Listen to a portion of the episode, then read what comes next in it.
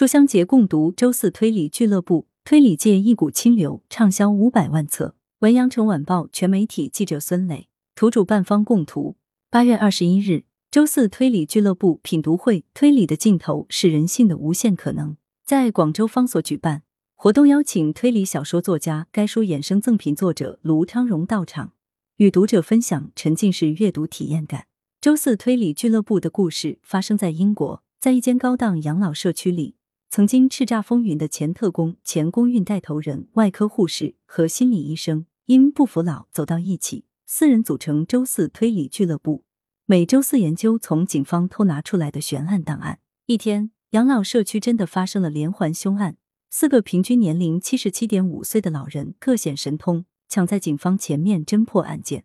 该书上市十八个月，全球销量超过五百万册，版权售出到四十三个国家和地区。简体中文版由接力出版社引进，于今年四月正式出版发行。发行后连续加印，并登豆瓣新书速递榜、虚构类热门榜、悬疑推理小说一周热门榜等众多榜单。为什么这本书这么火？卢昌荣称，在欧美数十年来最主流的悬疑推理，仍然是偏向于以犯罪元素为主、充斥各种暴力、黑暗的作品。周四推理俱乐部的诞生，可说是带来了一股清流。该书是最近欧美很流行的舒适推理代表作，其中幽默、舒适等元素深得读者的喜爱。所谓舒适推理，不同于大众所熟悉的本格、变革、新本格、社会派、冷硬派等推理小说类型的。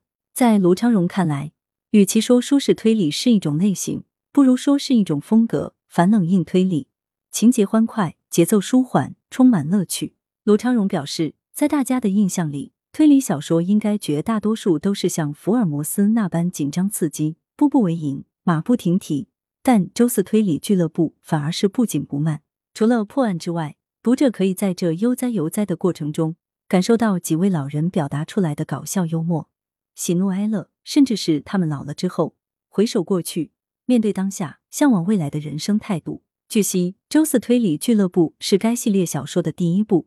系列第二部简体中文版将于二零二二年年底出版。来源：羊城晚报羊城派，责编：黄昼辉，校对：彭继业。